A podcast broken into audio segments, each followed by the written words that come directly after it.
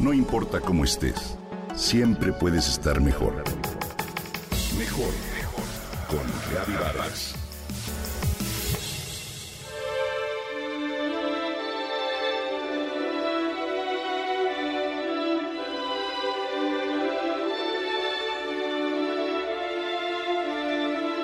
Los retos y las experiencias terribles que vive Cándido, el personaje que da título a la corta novela escrita por Voltaire en 1759, nos dejan una lección.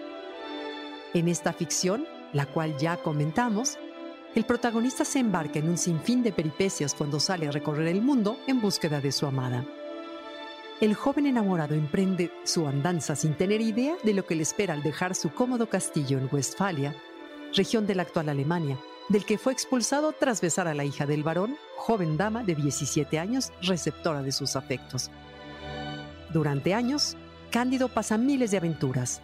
A lo largo de la narración vemos que cosas malas le suceden a gente buena y cosas buenas, como preservar la vida, le suceden a gente mala, entre otras injusticias y calamidades de las que la historia está repleta. Los infortunios del pobre Cándido están planteados a manera de sátira que el ingenio de Voltaire vuelve una obra maestra, y es así que lejos de acongojarnos nos divierte. El autor se burla a la par del optimismo exagerado y de la comedia romántica, entre miles de cosas más que hoy no viene al caso narrar, pero que les recomiendo si quieren pasar un buen rato. En esta ocasión solo quiero traer a cuento la frase más famosa de la obra, la cual aparece al final de la misma. Debemos cultivar nuestro jardín. ¿Qué intenta Voltaire decirnos con ella? Al analizar ese dicho, que hasta la fecha repetimos, nos daremos cuenta de que desde entonces hasta ahora se ha interpretado de manera literal. Cultivar un jardín se considera un bálsamo para los pesares o un gozo puro, debido a que es un privilegio de pocos, a veces por falta de este y otras por la indiferencia que en general nos suscita dicha actividad. Pero Sabemos que establecer una conexión con la naturaleza, trabajar la tierra con las manos, pasear por un bosque o cultivar un jardín, por pequeño que sea, cuidar un árbol, una flor o hasta una planta en maceta, requiere paciencia, constancia, entrega y humildad. Por ello, es una gran terapia que nos mantiene física y anímicamente sanos, en especial para quienes habitamos en ciudades en las que reina la prisa y la inmediatez. En los grabados egipcios antiguos realizados hace 5.000 años, ya puede observarse la gente que cultiva jardines. Por lo que quizá podría considerarse uno de los oficios más antiguos del mundo. Incluso hay un proverbio chino que dice, ¿quieres ser feliz una hora? Bebe vino. ¿Quieres ser feliz un día? Cásate.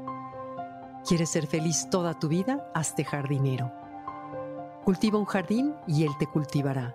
Pero hay otra forma de interpretar la frase. Voltaire era un crítico social a tal grado que fue encarcelado y luego mandado al exilio. En su obra, el filósofo señala que la violencia y el saqueo perpetuo por la monarquía se encuentran alejados del pacífico y productivo modo de vida de las personas que viven con lo suficiente y se encargan de sus propios asuntos al cultivar sus jardines.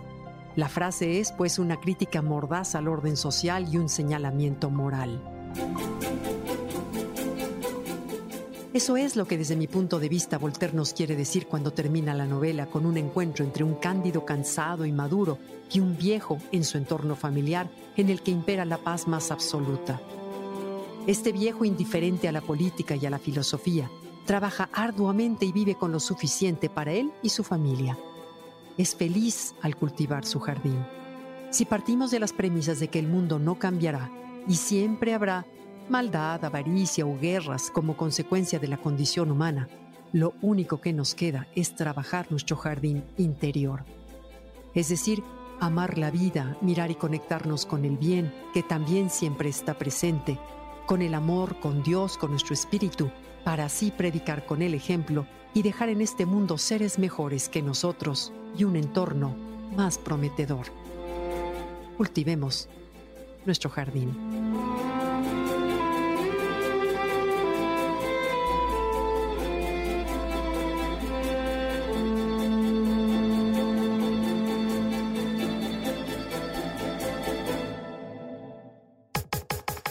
Comenta y comparte a través de Twitter. No importa cómo estés, siempre puedes estar mejor. Mejor, mejor, mejor. Con Gaby Vargas.